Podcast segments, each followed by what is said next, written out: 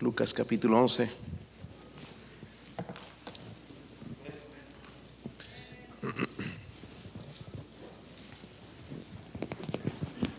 No sé si amanecieron con ganas de leer Biblia o no, pero tengo que leerlo todo, hermanos, si no, no van a entender el mensaje. No todo el capítulo, así que no se asusten.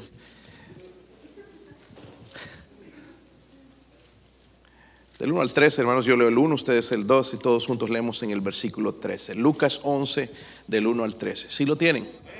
Dice ahí, aconteció que estaba Jesús orando en un lugar y cuando terminó uno de sus discípulos le dijo, Señor, enséñanos a orar como también Juan enseñó a sus discípulos.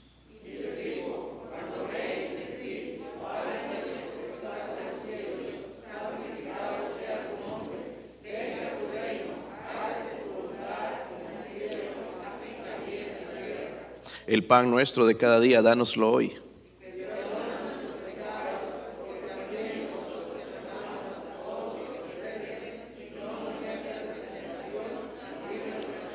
Les dijo también, ¿quién de vosotros que tenga un amigo va a él a medianoche y le dice, amigo, préstame tres panes?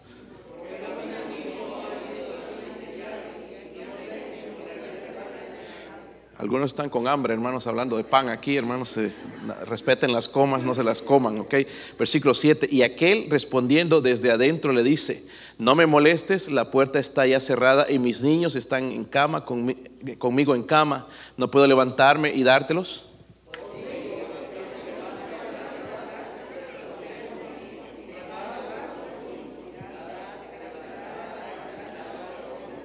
Y os digo, pedid se os dará, buscad y hallaréis, llamad y se os abrirá.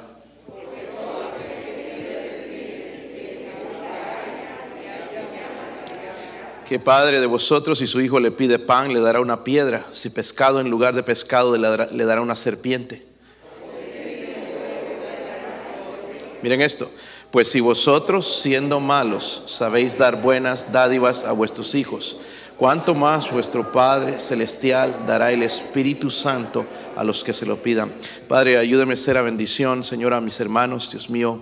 Oro, Señor, que este mensaje, Dios mío, pueda transformar nuestras vidas, Señor. Oro, Señor, que nuestra vida de oración, Señor, eh, o nuestro tiempo de oración llegue a ser una vida de oración, Señor. Oro por su ayuda, por el Espíritu Santo, Señor, moviéndose en este lugar, eh, transformándonos, ayudándonos, Señor, a regresar a Dios, la oración. Oro, Padre, por favor, si hay alguien sin Cristo, Señor, en este lugar o eh, alguien escuchándonos, Señor, eh, pido que pueda dar la convicción, la convicción del Espíritu Santo y la necesidad de recibir a Cristo como su Salvador personal. Oro por su ayuda, Señor, en el nombre de Jesucristo. Amén. Pueden sentarse, hermanos. Vemos, vemos, hermanos, claramente en este pasaje que Jesús comienza en oración, eh, habla, hermanos, en el versículo 1, dice ahí que oraba en un lugar. Número uno, hermanos, tenemos que orar, ¿verdad? Pero también tenemos que tener un lugar. Yo no sé usted, pero yo tengo un lugar donde yo voy a orar todos los días, solamente cuando necesito algo, sino todos los días. Necesitamos, hermanos, un lugar de oración y no es en la cama la cama te duermes, ¿verdad? Es busca un lugar donde tú te puedas encontrar con Dios. Entonces, miren hermanos, es interesante aquí porque sus discípulos lo están observando. Él está orando y sus discípulos lo están observando y, estaban esperando que él terminara. En cuanto él terminó, dice uno de sus discípulos, le dijo, Señor, enséñanos a, Señor, enséñanos a orar como también Jesús enseñó a sus discípulos. Hermanos, había algo en la oración de Jesús, algo que atrajo el corazón de los discípulos. Ellos, eh, eh, en realidad los discípulos lo que vieron, hermanos, que Él tenía una relación tan cerca con su Padre. Y os ojalá, hermanos, que nosotros seamos tocados en esta mañana y aprendamos a tener esa relación con nuestro Padre, porque si llegamos a este punto, hermanos, vamos a llegar como los discípulos también, Señor, enséñanos a orar la verdad que es lo que necesito en mi vida. Aquí también, hermanos, es interesante saber eh, que Jesús nunca enseñó a sus discípulos cómo predicar, sino a orar. Muchos de nosotros diríamos, enséñame a predicar. Enséñeme a predicar, enséñeme a presentar el plan de salvación. Pero los discípulos, hermanos, pidieron, enséñanos a orar. La petición de ellos, hermanos, no fue cómo aprender, cómo orar, sino aprender a orar, que hay una diferencia, aprender a orar. ¿Por qué era tan importante para los discípulos aprender a orar?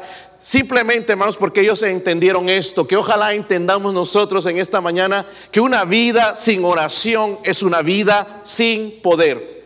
Lo voy a repetir, una vida sin oración es una vida sin poder. Repítalo conmigo, una vida sin oración es una vida sin poder. Y lo que queremos, hermanos, es ver el poder de Dios, ¿verdad? Lo necesitamos. Si pidiéramos peticiones aquí, hermanos, todos tendríamos una petición. Todos, absolutamente, porque hay cosas que nunca podremos cambiar, ¿verdad? Podemos cambiar quizás de trabajo, de, muchas cosas, pero no podemos cambiar situaciones bien difíciles en nuestra vida. Y la oración, hermanos, es la herramienta más poderosa que tenemos. El otro día que estaba en una de las compañías, se llama, eh, e, ellos trabajan con concreto y, paredes gruesas hacen, eh, y, y, pues para a veces hacer huecos ahí, hermano, si vas con tu taladrito ahí se te rompe. Tienen un taladro especial que hace huecos ahí, hermanos, en ese concreto. Sin esa herramienta, hermanos, es imposible hacer un hueco y poner los tornillos que ponen. Necesitan esa herramienta poderosa. La tienen guardada en un lugar especial porque debe ser cara. Y cuando van a ocuparla, la va y la saca el, uno de los capataces. Él sabe dónde está esa herramienta para ir, usar y poner las tuercas o tornillos que él necesita. La oración, hermanos, es la herramienta más poderosa que nosotros tenemos. Y lastimosamente la tenemos guardada, no la usamos. Y lo que Dios quiere, hermanos, es que nosotros aprendamos a orar. Hermanos, si, si en realidad, si pudiésemos en este lugar, si alguien nos preguntara honestamente cuánto tiempo oras, la verdad nos queríamos, quedaríamos avergonzados del momento, el tiempo que nosotros oramos y el tiempo que pasamos, hermanos, en el Facebook o en cualquiera de otras cosas, en el Internet, eh, una quedaríamos, hermanos, completamente avergonzados y luego nos preguntamos por qué suceden las cosas que me suceden. Cuando soy fiel en la iglesia, cuando doy mi diezmo, cuando doy mis, ofrendas. Miren aquí, hermanos, en la enseñanza que el Señor nos va a dar, hermanos, hay tres elementos. Tres elementos claves en la oración eficaz. Estoy, estoy diciendo, hermanos, la oración eficaz, porque no hay otro tipo de oración. Si no oramos eficazmente, hermanos, eso no pasa ni del techo. La oración eficaz del justo puede mucho. ¿Están conmigo, hermanos? La oración eficaz del justo dice, puede mucho. Habla de, poder, ¿verdad? Pero hay, hay tres elementos. Quiero que vayamos al versículo 2, hermanos. Y se me fue todo un solo, pero bueno, está bien, ustedes ya saben el bosquejo entonces. Versículo 2, si están ahí, hermanos. Dice ahí, y les dijo, está hablando de Jesús, cuando oréis, decid, ¿qué? Padre nuestro que estás en los cielos, santificado sea tu nombre, venga tu reino, hágase tu voluntad como en, el cielo, así también en la tierra. El pan nuestro de cada día, dánoslo hoy. Y perdónanos nuestros pecados, porque también nosotros perdonamos a todos los que nos deben. Y no nos metas en tentación, mas líbranos del hay mucha gente, hermanos, que ha malentendido todo esto. Pero vamos a ver lo que el Señor en realidad nos, nos, enseña. La, primera, eh, entonces, el primer elemento es, debemos orar, hermanos, eh, con propósito. Número uno, debemos orar con propósito. Muchos oramos, hermanos, sin propósito, nada más para obtener cosas. ¿verdad? El problema de nuestra oración enclenque, me gusta usar esa palabra a veces, es que no sabemos pedir. No, hermanos, no sabemos pedir. Yo me cansaría, hermanos, que mi hijo nada más esté toda, se la pase toda la vida pidiendo, papi, cómprame esto, papi, dame esto, papi, cómprame esto, papi, quiero esto, papi, que quiere esto, dame esto, dame, dame todo el tiempo, dame. Y nunca vaya a decir, papá, de verdad que te amo. Y es lo que hacemos con Dios. Padre, dame, Padre, dame, Padre, dame, Padre, dame. Y nada más dame, dame. Y nosotros no estamos dispuestos a dar nada. La Biblia dice en Santiago 4:3, pedís y no recibís porque pedís. Sí piden, pero piden mal. Señor, que pueda vivir 100 años más y hacer una fortuna tremenda. Señor, que por favor pueda comprarme ese Corvette, Señor. voy a hacer la envidia del, del vecindario. Eh, pe- pedimos mal, ¿verdad? Cada, a veces, hermanos, escucho la BBN y, gloria a Dios por este ministerio, es tremendo ministerio. Pero uh, no sé si hay un momento, hermanos, ustedes ha, ha- ha escuchado que hay un tiempo de, ellos piden oración. Y la mayoría de peticiones, hermanos, siempre es, por ejemplo, que mi examen médico salga bien. ¿Verdad? Que todo salga bien. Nadie que me salga mal. O Señor, que sea para tu gloria y honra. Que me salga bien. ¿Sí o no? Pero ¿qué tal Señor, el Señor quiera, hermanos, que salga al revés para dar gloria a Él? ¿Aceptaríamos su respuesta? Cuesta, ¿verdad? Dice, pedís y no recibís porque pedís mal para gastar en vuestros deleites. So, cuando hablo de esto, hermanos, estoy diciendo, nuestra oración debe ser con propósito. Con propósito, por eso Jesús está diciendo, cuando oréis, decid, cuando oréis, decid, primeramente dice, Padre nuestro que estás en los cielos, Padre nuestro que estás en los, muchos de nosotros decimos Padre celestial, ¿verdad? ¿Sí o no, hermanos? No nos dice que al orar no nos, no, no nos estamos dirigiendo a alguien, hermanos, que no está interesado en nosotros, sino a un Padre celestial. Un padre, hermanos, habla de una relación, de un padre que quiere cumplir el propósito o quiere dar algo a sus hijos. Y nos da el ejemplo al final. Debemos empezar con eso. Ahora, Dios nos está diciendo, hermanos, que hagamos esta oración. Padre nuestro que estás en los cielos, es un modelo. Algunos dicen que es la, oración de Jesús. Esto no es la oración de Jesús, que está en Mateo 6 también, no sé si se recuerdan, ¿verdad? Sí recuerdan, hermanos. Pero es un modelo para saber cómo orar y que hay un, eh, nos da, hermanos, un propósito. Porque cuando dice, por ejemplo, santificado sea que, santificado sea tu nombre. No tengo que orar de esa manera, pero tengo que reconocer que Dios es santo, que Él está apartado, que su carácter es único, que a quien estoy orando, a quien estoy pidiendo, no es a cualquier persona, sino al Dios de los cielos. ¿Verdad? Luego dice ahí, venga tu reino. ¿Sabe, hermanos? Nosotros los cristianos somos la gente, la, un- la única, por decirlo, religión que tiene esperanza en la vida. Otros hermanos te mueres y se acabó. ¿Verdad? Pero nosotros tenemos una esperanza bienaventurada. Él va a regresar por nosotros, hermanos. Él dijo, vendré otra vez. También habla ya en Juan 14, hermanos, que Él nos ha preparado un lugar. Dice, para que donde yo estoy, vosotros también estéis. Tenemos esa esperanza, hermanos, que si nos vamos de aquí, vamos a ir a un lugar mejor. Y, hermanos, dice, ¿por qué dice venga tu reino? Porque es algo que no queremos, no oramos por la venida de Cristo.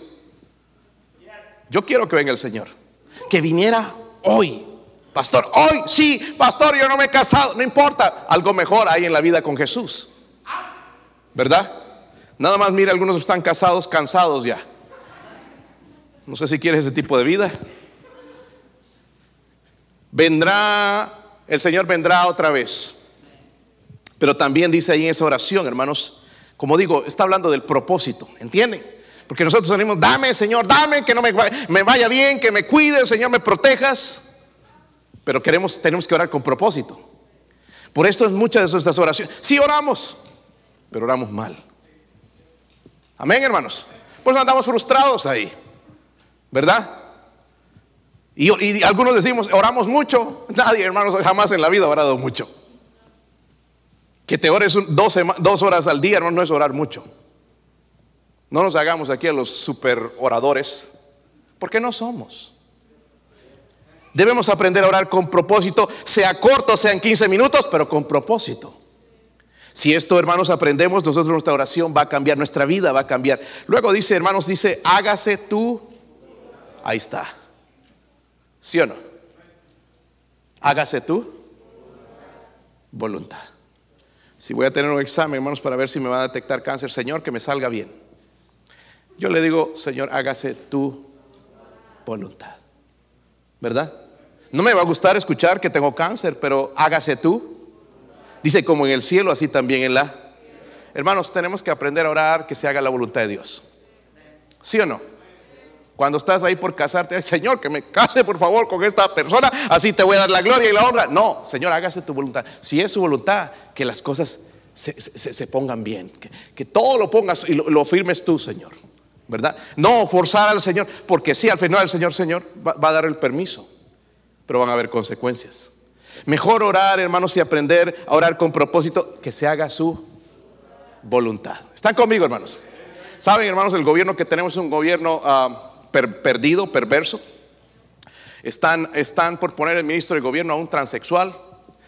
imagínense la educación que van a recibir sus hijos ya. De por sí era mal el sistema, muchas áreas, aspectos, liberal. Pero ahora imagínense las que van a enseñar a nuestros hijos.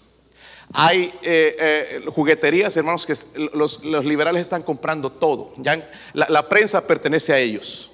por eso todo el tiempo están diciendo mentiras. Ahora están comprando las jugueterías. ¿Por qué? Porque están empezando, hermanos, a hacer las muñecas que se casen con otra muñeca. Amén. Eso estaba leyendo ayer en una revista que me envían para eh, una que ni voy a decir mejor el nombre para que no se agüiten ahorita, pues si quieres saber después me pregunta que sus tías tiene dos tías porque están casadas sus tías una con otra tía para que los niños, y dice para ser de bendición a las niñas, es para cambiar la mentalidad. Amén. Pero ¿saben qué, hermanos? Con toda la perversidad de este gobierno fue la voluntad de Dios. Aunque no quiera admitirlo. ¿Verdad, hermanos? Pero ¿por qué Dios permite? Porque un día van a ser juzgados. Y aquí es donde nosotros vamos a probar, hermanos, que si en realidad amamos a Dios, que no cambiamos, que creemos la palabra de Dios, que decimos, hermanos, que la salvación está en Cristo, que Cristo es el único Salvador, Él es el Creador, que es puro, es limpio y Él no cambia. Estos gobiernos cambian, hermanos, pero Dios no cambia. Es aquí donde les vamos a demostrar, yo sigo firme en mi creencia, Dios creó un hombre y una mujer. No creó algo al medio ahí que, eh, ¿verdad? Que ya no sabe ni qué llamarse. Ya en los papeles, ¿sabes? Para llenar, ¿es hombre o mujer o prefieres no decir? Qué triste, hermanos. Hombre o mujer.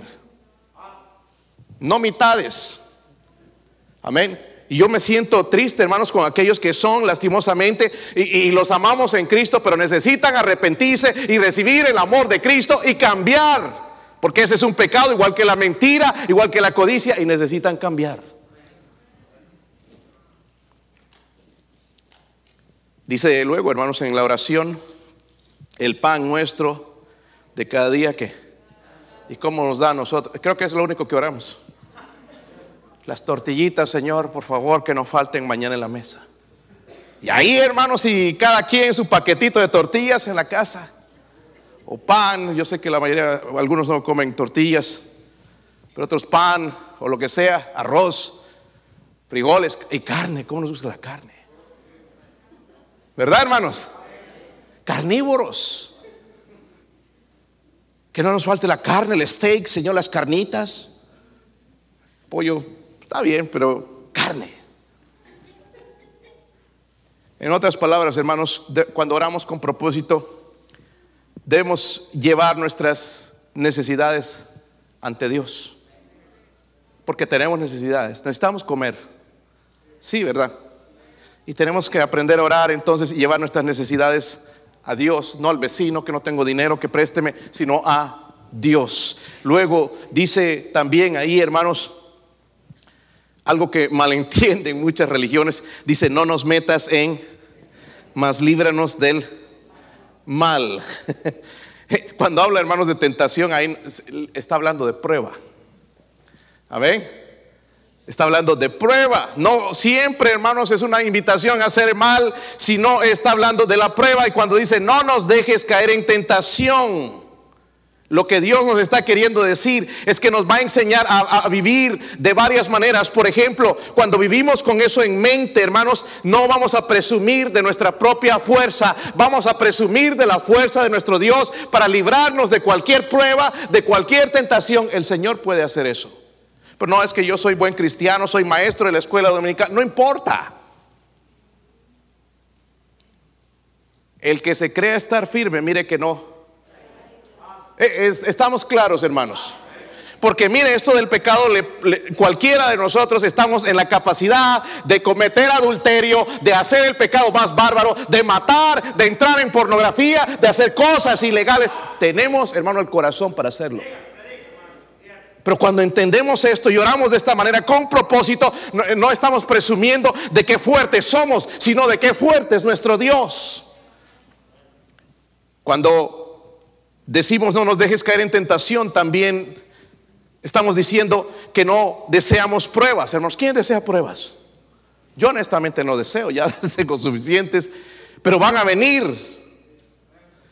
Pero también estamos diciendo al Señor o, estamos diciendo a otros, no, no, cedemos a la tentación. Si es fuerte, no voy a ceder. Eh, tengo ganas de hacer eso, pero es, es pecado, no lo voy a hacer. Estamos con eso en mente. Porque la carne dice que es... El espíritu está dispuesto, pero la carne es Oh, hermanos, tenemos que aprender a conocernos. Cuando pensamos en no nos dejes caer en tentación, pensamos en no llevar a otros también a la tentación. Y qué buenos somos para esto, hermanos. Hacer caer a otros en el chisme, en la mentira, en el engaño, y, cuando entendemos esto, hermanos, y oramos con propósito, entonces estamos poniendo en nosotros arriba a nuestro Dios, que debemos orar en la manera en que Dios dice. Por eso Él dice, pedís, pero pedís mal para gastar en vuestros. Nuestra oración debe ser con propósito. Amén. Propósito divino. Miren el versículo 5. Si lo tienen, hermanos. El primer elemento es propósito. Amén propósito. Si oramos de esta manera, nuestra oración va a cambiar. Versículo 5 dice ahí, y les dijo también, ¿quién de vosotros que tenga un amigo? ¿Cuántos tienen amigos?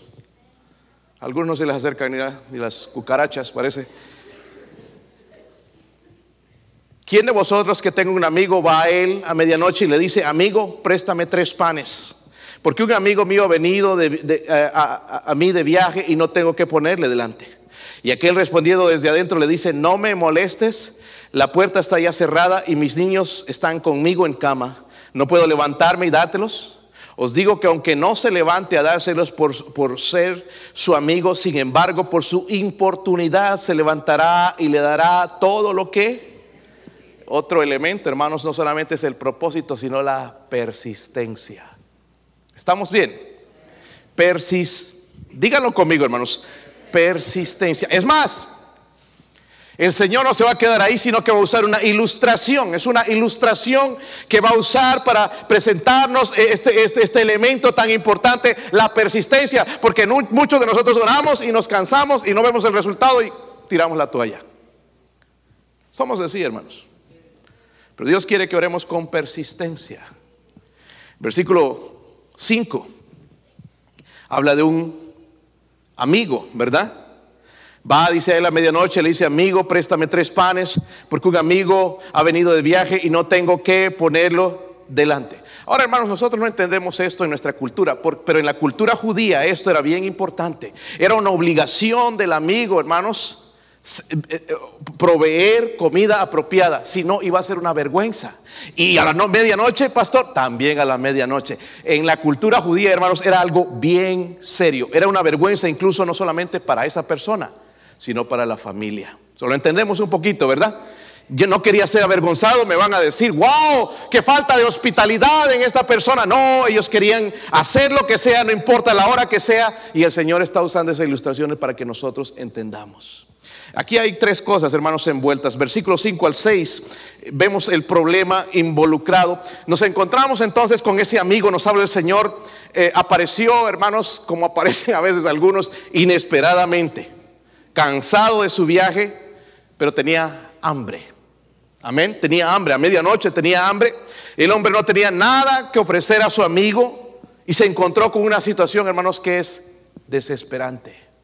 Porque no tenía nada que ofrecerle. ¿No es como nos sentimos nosotros a veces, hermanos? O espero que sí, ¿verdad? Hermanos, los problemas nos llevan a un lugar de oración. Muchos de nosotros no oramos, pero nada más que algo pase en nuestra vida, ya nos ponemos a orar. Ya hablamos, pastor, podría orar por esta petición, o un mensaje, podría orar por esta petición, pero normalmente no oramos. Pero cuando vienen las cosas, vienen los problemas, algo inesperado, nos va a poner de rodillas. Nos vamos a acordar de Dios, que es el único que puede hacer nada, cuando todo el año, toda nuestra vida la hemos vivido, hermanos, sin depender de Dios, dependiendo de nuestra sabiduría, de nuestras habilidades, de nuestras decisiones y no dependiendo de Dios. Pero hay un día, hermanos, donde Dios nos pone en esa situación. Gran parte de lo que enfrentamos, hermanos, está muchas veces fuera de nuestro control. ¿Verdad? ¿Se ha dado cuenta de la rebeldía de sus hijos? Voy a pasar una pausa aquí. Porque los hijos suyos son la santidad. Los míos son pecadores, impíos, malvados. Pero los suyos son santidad, ¿verdad? ¿No son rebeldes? ¿No son rebeldes, hermanos? No les escucho. Y es una situación que se nos ha ido de las manos. Ya no sabemos a quién echar la culpa. Será el pastor, será la iglesia, los hermanos, que el maestro, de escuela americana, ya no sabemos a quién echar la culpa. Que la escuela, que, ya no sabemos a quién echar la culpa. Está fuera de control de nosotros. ¿Verdad? Hermanos, y creo que muchos nos encontramos en esa situación hoy, que no sabemos qué hacer. ¿Sabes qué? Te voy a meter el ejército para que te compongan. Esa es la solución, hermano. Tú no tienes la habilidad, no tienes a Dios, no tienes para poder cambiar la situación. ¿Sabe cuál es el problema? No dependemos de Dios, no oramos. Y la situación, por eso llegamos a esa situación y nos damos cuenta, hermanos, que necesitamos invocar a Dios en oración. Cuando no lo invocamos antes, protege a mis niños cuando estaban chiquititos, que no se metan en, en, la pornografía, que no se metan con malas amistades, que no se rebelen, Señor, por favor. No lo hicimos antes, lo hacemos ahora cuando ya es un poco tarde, ¿verdad? Ahora, Dios es Dios, hermanos, y Dios puede cambiar las cosas. Versículo 5 dice ahí otra vez, quiero que quedemos bien familiarizados con esta historia, hermanos, o esta ilustración. Dice, ¿quién de vosotros que tenga un amigo va a él a medianoche y le dice, amigo, préstame tres? Ahí habla del momento, hablamos del problema involucrado primeramente, viene este amigo inesperadamente, pero luego un momento involucrado que era, llegó hermanos a medianoche. Qué feo es que le visiten a medianoche. Le gusta que, aunque algunos son como los búhos, ¿verdad? En la noche están bien despiertas, en la mañana. I'm not a morning person. Eh, eh, y andas con tu monster todo el tiempo. Pero andas no solo con eso, sino con la cara de monster también. Pero ah, es molestoso, hermanos, cuando alguien viene a la medianoche. ¿Sí o no? Claramente, hermanos, no podía haber sido el momento más inoportuno, especialmente en esos tiempos que se iban a dormir, yo creo que a las seis, pues se levantaban tan temprano la gente, ¿verdad? Y la única manera, hermanos, que podemos encontrar y solucionar nuestros problemas correctamente es buscar la ayuda de Dios. Luego, pero vemos el problema, hermanos, ¿verdad? Llega inesperadamente, en la hora inesperada. Pero vemos que hay la sensibilidad también de, este amigo, ¿verdad? Ese amigo apareció, nosotros le diríamos, ah, no, o nos daríamos a los sordos, no contestaríamos. Hoy en estas casas que visitamos, toda la mayoría tienen esas timbres con cámara. Son bien intimidantes, hermanos, porque te miran todo, ahí están mirando y, uno está ahí, tin, tin, no suena así, no son más modernos, pero y nos contestaban, algunos no estaban por Knoxville, otro lado. ¿Cómo nos pueden ver desde otro lado? Increíble, ¿verdad? La tecnología, ¿verdad? Es intimidante en cierto momento para nosotros, ¿verdad? Pero lo mismo sucede a veces en nuestra vida, hermanos, en nuestra vida, ¿verdad? Y, aquí, hermanos, el problema ah, eh, era un problema porque ese amigo viene, apareció necesitado, buscaba ayuda. seguramente fue un inconveniente y le hubiéramos dicho quizás nosotros, ¿verdad? Les hubiéramos dicho, no, regresa. Y como les decía lo del timbre, hermanos, lo que algunos tenían ese timbre y podían vernos, pero no contestaban nada. Prefiero mejor no decir porque vieron el folleto, vieron la Biblia o algo, ¿verdad? Y prefirieron mejor no decir nada. Hubiéramos, nosotros hubiéramos hecho quizás lo mismo con esta persona. Medianoche. Porque dice que estaba con sus hijos en cama. En esos días, hermanos, no había cada quien su cuarto. Dormían todos en el mismo habitación, hermanos, una misma cama. Se levantaba papá, se tenía que levantar la mamá, se tenía que levantar el hijo mayor, el hijo del medio, el hijo chiquito, todos la familia. Eso era bien inconveniente. ¿Está conmigo, Lourdes? Ah, era un inconveniente. Pero hermanos, vemos que este amigo respondió. ¿Mostró qué? Compasión. ¿Verdad? Compasión. Miren el versículo 7. Versículo 7. Y aquel respondiendo desde adentro le dice, no me molestes, la puerta ya está. Estamos hablando de amigos. No está siendo irracional, hermano, sino que es una hora inconveniente, ¿verdad? Dice, y mis niños están conmigo en cama, dice, no puedo levantarme y dártelos. ¿Ok? No está siendo irracional, era medianoche. Probablemente eh, eh, eh, le, habría gustado dar, ayudar a su amigo, pero no en ese momento, no a medianoche, sino durante el día. Hay una verdad profunda, hermanos. Muchas de nuestras oraciones, la gente no nos va a entender, nos va a comprender nuestro dolor. Cuando nosotros pedimos una petición, la mayoría de gente no va a orar. Porque no es su vida. ¿Sí o no? Como les digo, yo escucho beber y a veces, y cuando yo voy en el carro, escucho las peticiones y yo me pongo a orar con ellos. Porque podría ser un día llamando yo, diciendo, tengo esta necesidad. ¿Entienden? Pero mientras no me pasa, no me importa. Entonces lo que creo, quiero crear en mi vida, hermanos, es sensibilidad. Porque somos bien insensibles. ¿Sí o no? Somos insensibles. Oramos por nosotros, oramos porque, pero cuando nos empieza a doler la cabeza, cuando nos empieza a molestar algo, hermanos, sí pedimos oración. ¿Ok? Versículo 8. Este versículo es importante. Si están ahí, hermanos. Os digo que aunque no se levante a dárselos por ser su qué. Recuerden, son amigos, es una hora inoportuna. No se levanta por ser su amigo. Dice, sin embargo, por su qué. Importunidad se levantará y le dará qué. Todo lo que. Mire cómo Dios tiene que ilustrar esto para que nosotros entendamos la importancia de la oración. Este asunto de la perseverancia, de no cansarnos, de la persistencia en, la oración. el amigo no se levantó porque era su amigo, sino por la dice la Biblia, ¿verdad? Por su persistencia. La, del hombre necesitado estaba tocando y tocando la puerta. Ayúdame, dame, por favor, tengo este amigo. Esta persona vino de viaje, por favor, ayúdame. Estuvo persistiendo hasta ¿verdad? Por mucho tiempo y su amigo va a salir y le va a ayudar. Versículo 8, Jesús le dice, ¿están conmigo hermanos? Dejen de dormirse hermanos, ¿ok? Por eso es la noche para dormir. Se levantará y le dará qué?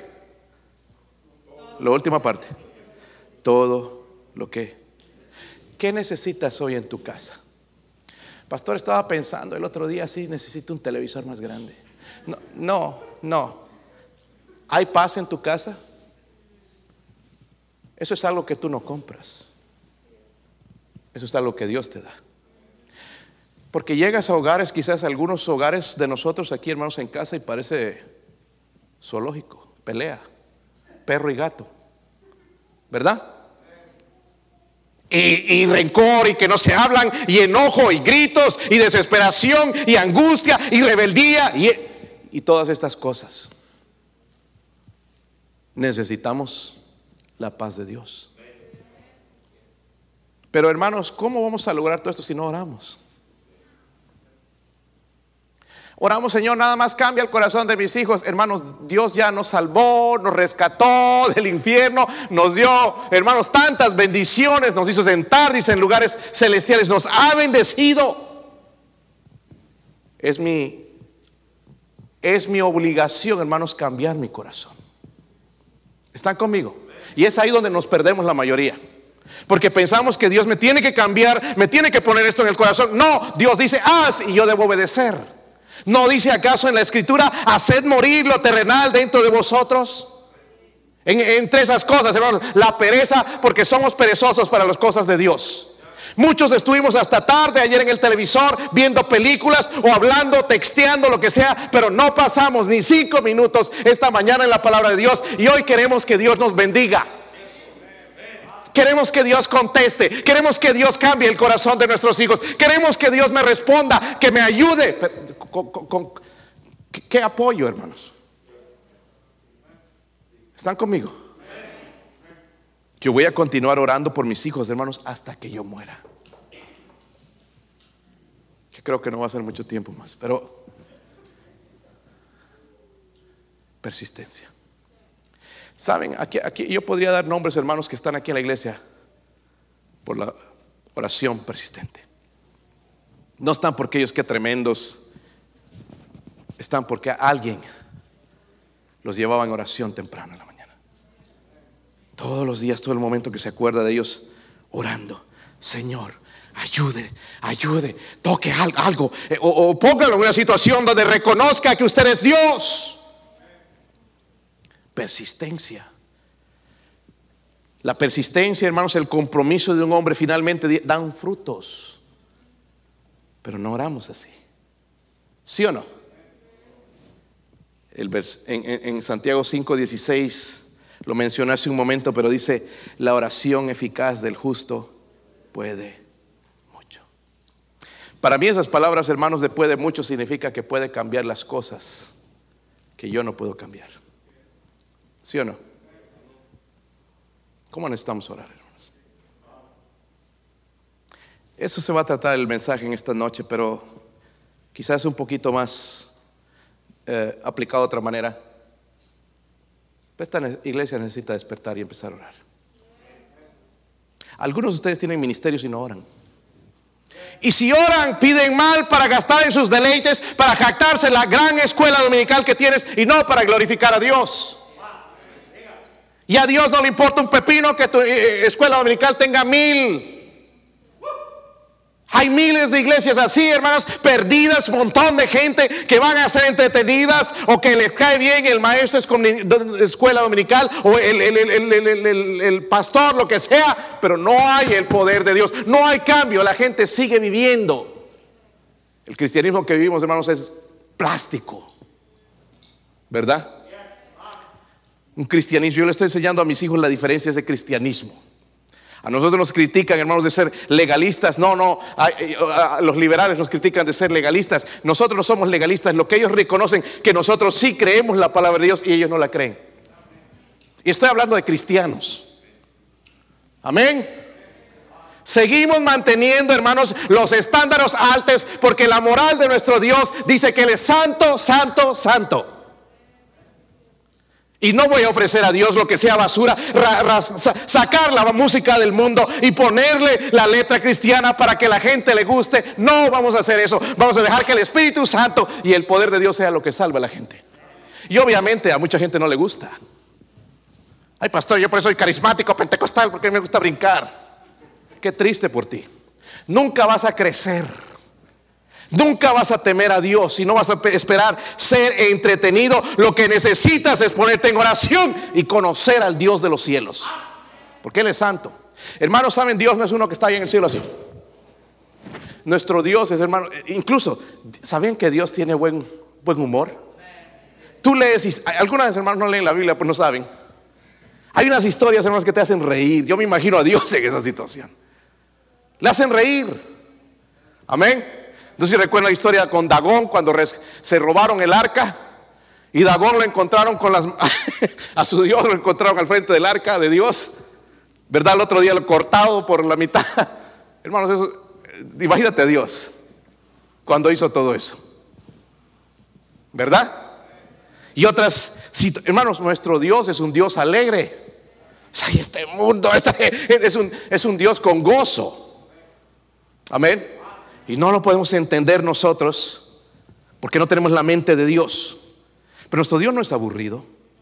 No espera rock aquí, que pongan una orquesta para poner ambiente, decir, ahí está la presencia de Dios. Recordemos el mensaje el miércoles, hermanos. Jacob estaba en la presencia de Dios y ni siquiera lo sabía. Es que aquí se siente, ¿que se siente qué? ¿Se siente qué, hermanos? Porque si ha sido un concierto de rock, quizás es la misma sensación. Y no tiene nada que ver con el Espíritu Santo. Es algo extra. La Biblia dice la oración eficaz del justo puede mucho. ¿Están conmigo, hermanos? Versículo 9. ¿Están ahí? necesitamos entonces estos elementos. Propósito. Ya dejar de pedir nada más, Señor, dame, dame, dame, cuídame, protégeme, que me vaya bien, que este, que el otro, que familia, que mis hijos vayan por el camino correcto. Tenemos que orar con propósito. Número dos, con persistencia. ¿Alguno de ustedes ya está orando por alguna petición más de 10 años? Levante su mano. Mire, son pocos. Más de 10. Eso es tiempo. Le, le preguntaría, ¿más de un año? ¿Cuántos? Algo más de un año. No, les pregunto qué están orando un año. Pero ¿cómo nos cansamos rápido? ¿Sí o no? Necesitamos aprender a orar con propósito, pero ser persistentes. Amén. Miren, hermanos, volviendo a esto de la rebeldía, porque no solamente hay jóvenes rebeldes aquí, hay padres rebeldes, esposas rebeldes. Y nosotros no cambiamos a esa persona, hermanos, tirándoles un mensaje. Yo les predico aquí todas las semanas y siguen igual. Esa persona tiene que decidir. ¿Sí o no? A mí me gusta escuchar, hermanos, y leer las oraciones de David. ¿Sabe que a veces oraba por sus enemigos? Señor, cáeles encima. Dale su merecido, Señor. ¿Verdad? Mire, bendice a ese hermano. No, ese hermano ya no necesita más bendición, necesita que Dios le caiga encima. Anda dando mal testimonio, anda ah, blasfemando el nombre del Señor Jesucristo. Lo que el Señor necesita es caerle encima pastor, qué malo. ¿Sabe qué, hermanos? ¿Por qué puedo aceptar algo por lo cual Cristo murió y derramó su sangre? Y aceptar el pecado de un hermano que se desafía a Dios. Los apóstoles entendieron y dijeron, es necesario obedecer antes a Dios que a los hombres. Quiero aclarar una vez más, en esta iglesia yo no estoy para agradarle a usted, por eso es que no le gusto, estoy para agradar a Dios. Estoy para agradar a Dios. Yo sé que mi predicación no te gusta, no te satisface, no, no, no, no te ayuda a ti porque eres un rebelde que no te quiere cambiar, que quiere seguir en el camino que vas y has perdido ya la bendición de Dios. Eh, porque me pregunto, ¿cómo orar por este hermano, Señor? Que le sigas bendiciendo, dando salud y cuando se están muriendo hermanos que ganan almas, que aman a Cristo y hermanos rebeldes siguen con salud de toro. ¿Qué está pasando? Pastor, ¿va a orar que me muera? No voy a orar que te mueras. Porque sería un privilegio ir directamente delante del Señor. Porque ahí se acabará, jugará el Señor toda lágrima. Pero sí me gustaría orar en una manera en que Dios te ponga una situación donde tú entiendas que lo único que tienes que hacer es humillarte delante de Dios. ¿Qué es lo que nos falta? Yo no me humillo delante. Mira, en el trabajo te traen así. Te grita el patrón, tienes que aceptarlo. Pero qué interesante que cuando Dios nos llama la atención, nos enojamos. Yo me voy a ir al ejército para, para, que no me traten. Eh, vete al ejército vas a ver cómo te van a tratar. Tienes que limpiar los zapatos de todo el mundo cuando entras. Y el sargento te va a hacer limpiar la casa. Y nada más, hermanito, cásate con una mujer que es un sargento. Y ya vas a ver cómo te va. ¿Por qué están mirando a la Sara? Están haciendo a las reinas y delicadas las hermanas aquí. Porque a veces hay unas que son sargentos, ¿verdad, hermanos?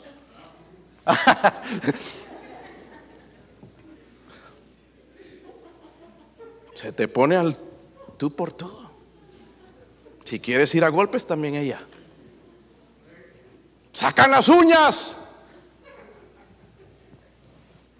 Y lo que hacemos nosotros, hermanos, es tratar de convertir a la gente cuando el único que puede convertir, hermanos, el corazón de una esposa rebelde. Un esposo rebelde es Dios.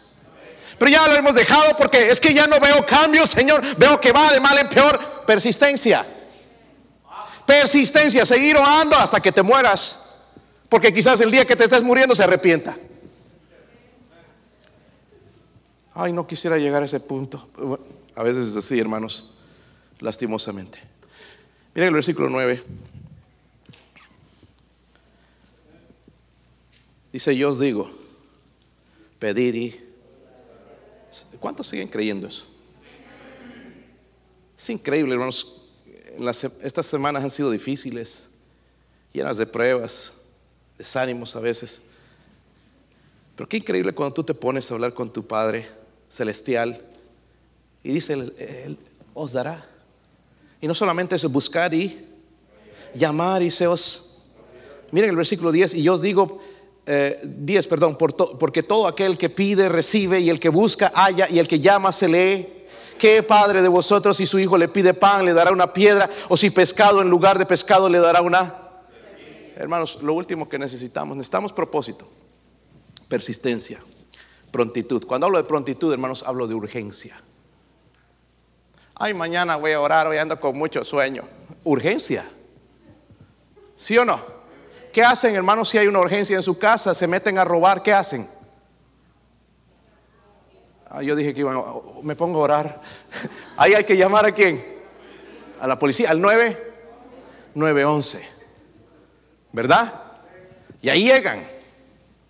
Porque tienes urgencia, se metieron los ladrones, quizás están adentro, tu, vida está en riesgo. Lo mismo, hermanos, en nuestra vida diaria estamos en un plan de urgencia. Si lo entendiéramos, cambiaría nuestra manera de orar.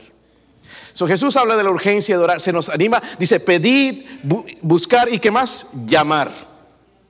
Cuando habla, hermanos, esos, esos son verbos, si no sabían.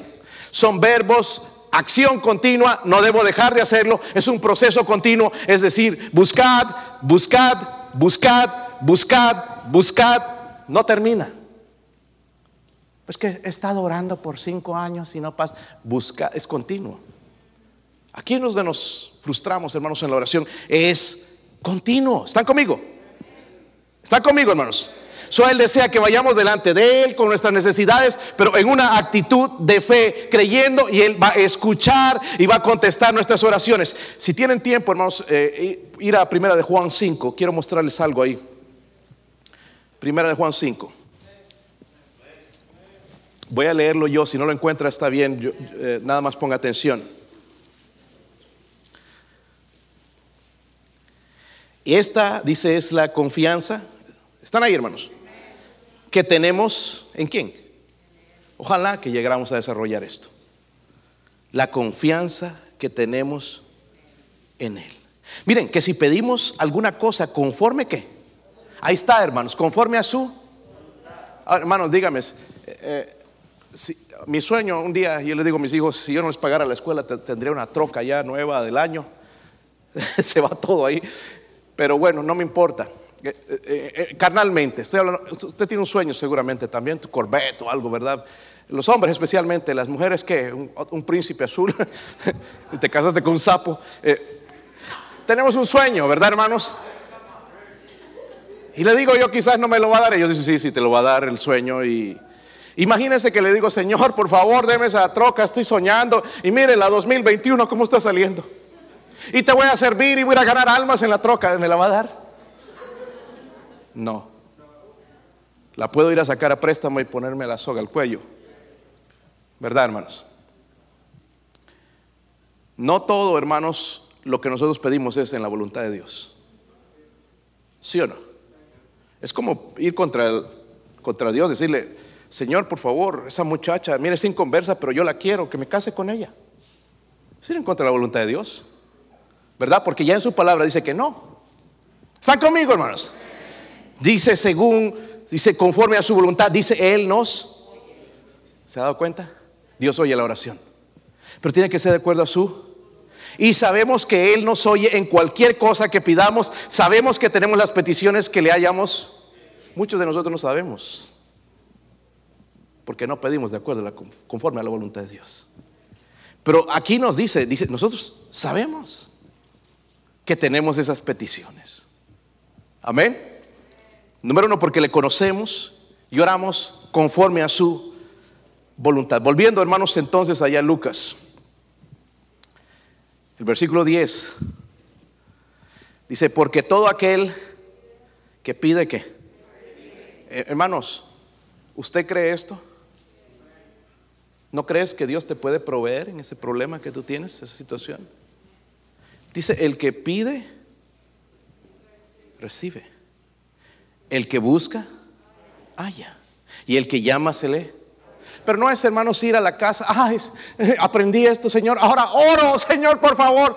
Y que ya mañana se va a cumplir todo. Porque la palabra pedir, dije, es continua. Puede ser 10 minutos, puede ser un día, dos días, puede ser un año, 10 años, 20 años. Pero no la queremos ahora. Mire cómo Dios nos está enseñando a orar. Con prontitud, con urgencia. Nosotros respondemos con urgencia a las necesidades de nuestros hijos, ¿verdad? Sí, ¿cuántos responden? Si está enfermo, ¿lo llevas al doctor o no? Ay, no sufra, hijo, se lo merece. No, ahí lo llevamos en que sea que esté estornudando. ¿Qué pasa con mi hijito? Me recuerdo cuando tuvimos al primero, nosotros éramos en la vergüenza del en el hospital, se reían, siempre lo llevábamos, tosía y ya lo llevábamos y se reían los, los doctores y enfermeros, porque de todo parecía, ay, se está muriendo, le está pasando algo, ay, mira, se puso rojo aquí. No, sabíamos, pero ya con el último, ah, no, así es.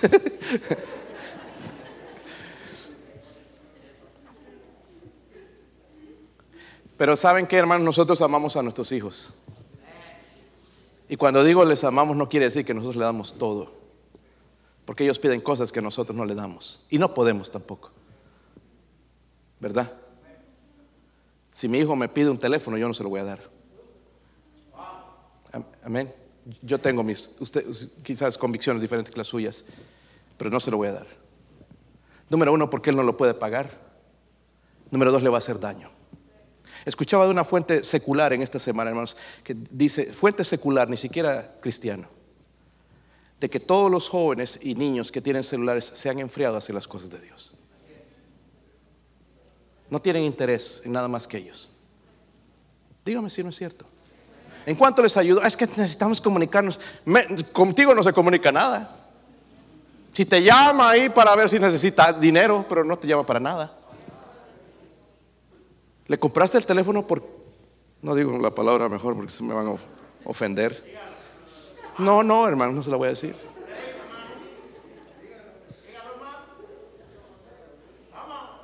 Empieza con M, ok, ya tranquilos.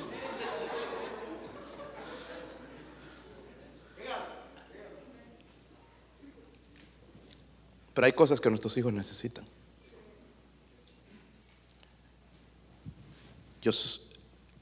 los tres mayores han hecho profesión de fe en Cristo. Pero solamente ellos saben eso. ¿Verdad? Para mí la cosa más terrible es llegar al cielo y no ver a mis hijos. Para mí eso es una urgencia. A pesar de que ellos han hecho profesión, yo oro por eso. Estoy orando por Daniel. Daniel no es salvo. Oro todos los días, hermanos, todos los días, todos los días. No hay un día que falte que no ore por la salvación de mi hijo. Porque si se pierde, el responsable soy yo. No le voy a echar la culpa a la sociedad, a la iglesia, a los hermanos, que fríos, no. Mi responsabilidad. Para mí eso es una urgencia. Después, hermanos, su vida espiritual. Yo oro, hermanos, en los lugares que van a ir a estudiar. No donde se van a ir a jactar y que ingeniero y que esto y que el otro. No, no, no. Porque eso no importa, eso es vano. Sino el lugar donde Dios quiere, donde ellos van a hacer una carrera que agrada a Dios en la voluntad. Ellos dicen, es que no sé si voy a hacer esto. Usted va a hacer lo que Dios quiere que usted haga. Mi responsabilidad, hermanos, es orar por eso y guiarlos por ese camino. Porque si no, ellos se van a meter al que les gusta o al que los amigos o aquí el más atractivo y van a perderse la voluntad de Dios. Y la voluntad de Dios mejor, ¿verdad? So, tenemos que orar, hermanos, con prontitud, con urgencia, aunque están pequeñitos, pero ya tenemos que orar por eso. Si no llegan, hermanos, ya viejos y que están ahí, que no saben ni qué van a hacer. ¿Sabe por qué? Porque no oramos. Está callado aquí, hermanos. Simplemente quiero enseñarte que debes tomar en serio la oración. Nos encontramos en esa situación, hermanos. Yo no estoy nunca, hermanos, con casi nunca, gracias a Dios, en, las, en, asuntos en la casa. No sé qué voy a hacer. La mayoría de veces tengo una respuesta. ¿Sabe por qué? Porque ya he estado orando por eso. ¿Está conmigo? Porque para mí es urgencia mi familia. Amén. No, en lo espiritual especialmente, pero también, hermanos, en las cosas materiales, las cosas que necesitan, su ropa, sus otras cosas, hermanos. Oro por la provisión de Dios. Y no nos falta. Sí, a veces tenemos un roto aquí en la camisa y todo, pero no es tan importante, se cubre con el saco. ¿Verdad, hermanos? Tenemos una urgencia grande de orar por nuestros hijos. Y estamos ahí todos egoístas pensando, es que no hago dinero, ando ocupado, que no hay tiempo. Qué egoístas. Levántense temprano. Amén, hermanos. Hermana, sabes, tienes que orar mucho por tu esposo. El otro día, y tengo que decir esto, hermanos, aunque es vergonzoso, se me acercó un, hombre, estaba compartiendo eso con, con los hermanos ayer en, este trabajo de capellán se aprenden muchas cosas, que hasta los líderes, los que tienen dineros, los ingenieros, tienen problemas. Y vino este hombre, yo, yo estaba detrás, allá de la compañía, allá en el depósito donde guardan todas sus herramientas y cosas, estaba hablando con, uno de los empleados y llegó ese ingeniero, usted de los capataces, y, y venía, me venía a buscar. Normalmente no, hacen eso, pero me venía buscándome. Y ya hermanos me vio y empezaron a salir lágrimas. Dije, wow, tan feo estoy. que, así se sienten algunos hermanos cuando me ven, quieren llorar. dije, wow, ¿qué, pues, qué está? Y me empezó, hermanos, empezó a abrir su corazón. Me agarró, me dijo, vamos allá. Me llevó a un lugar por allá oscuro y empezó a contar cosas, a abrir su corazón.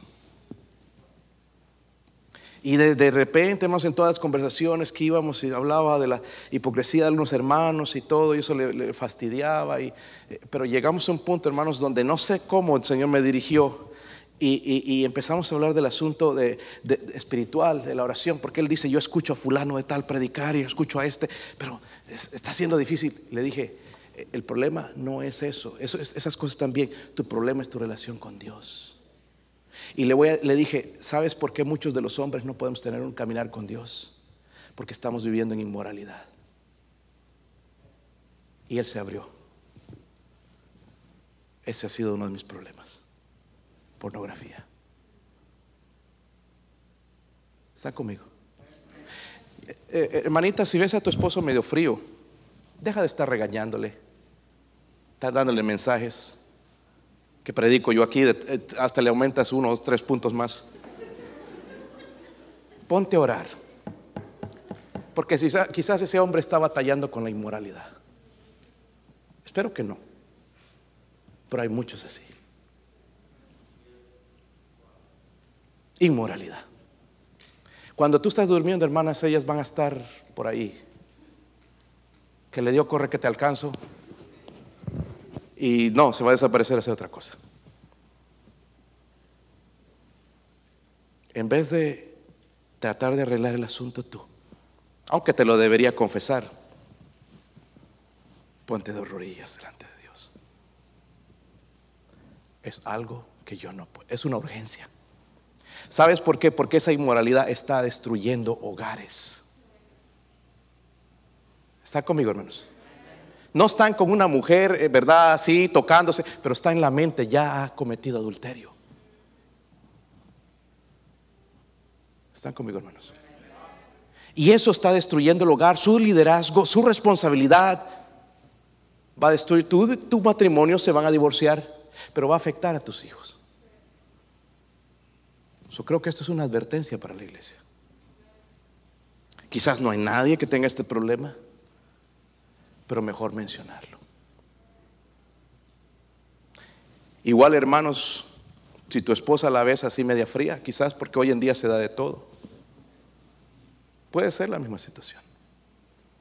Pero no es tú para que le prediques y le grites y que le, sino para que tú te pongas lo que no hiciste hace tiempo. Porque pensaste, no, esta la traigo aquí. No, hermanos, qué tontos somos. Yo no creo, hermanos, escuchen, mejor no digo esto. Este, Hermanas, tengan cuidado ustedes de separarse por mucho tiempo de sus esposos. ¿Mm? ¿No les gusta esto? Yo lo traigo aquí, pastor. Ese no mira a otra mujer. Qué boba eres, hermana. Tú no sabes con quién sueña. Las novelas, las películas. Su cantante favorita. Ajá. Están poniendo rojos algunos aquí.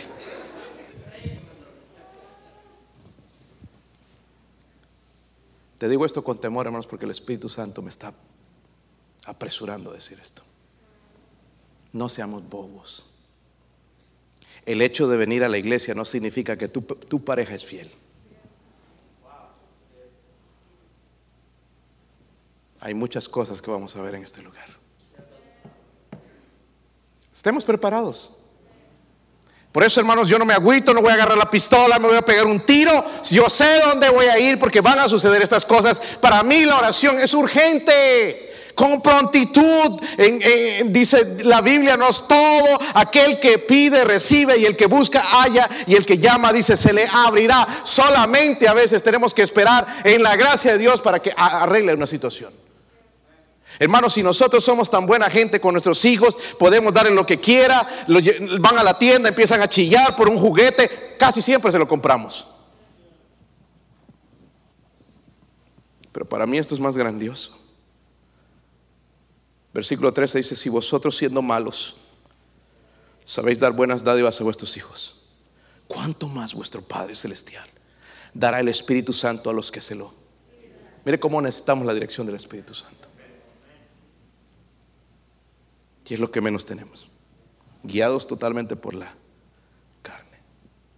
Hermanos, yo no sé usted, pero yo tengo pruebas, tengo cargas, tengo problemas. Pero hace unos años decidí esto. Voy a entrar en la escuela de oración. Y decirle al Señor todos los días, Señor, enséñame a orar. Porque hermanos, esta es la herramienta más poderosa que tengo. No puedo yo tocar el corazón de mis hijos, de mi esposa, de nadie más en la iglesia, pero Dios tiene el poder. So, ora, hermanos, con propósito, persistencia y prontitud. ¿Cómo nos falta, hermanos, aprender a orar? ¿Se ha dado cuenta cuando oramos, no estamos predicando a veces? No sabemos orar. ¿Sí o no? Yo no sé usted, pero yo necesito entrar en esa escuela de la oración. Ojalá lo hagamos esta mañana, hermanos. Vamos a, ponernos de pie. Si usted es una persona que se siente con esa necesidad, venga aquí al altar. Venga. Dígale al Señor en esta mañana, Señor, enséñame a orar. Enséñame a orar. Voy a aplicar estos elementos en mi vida.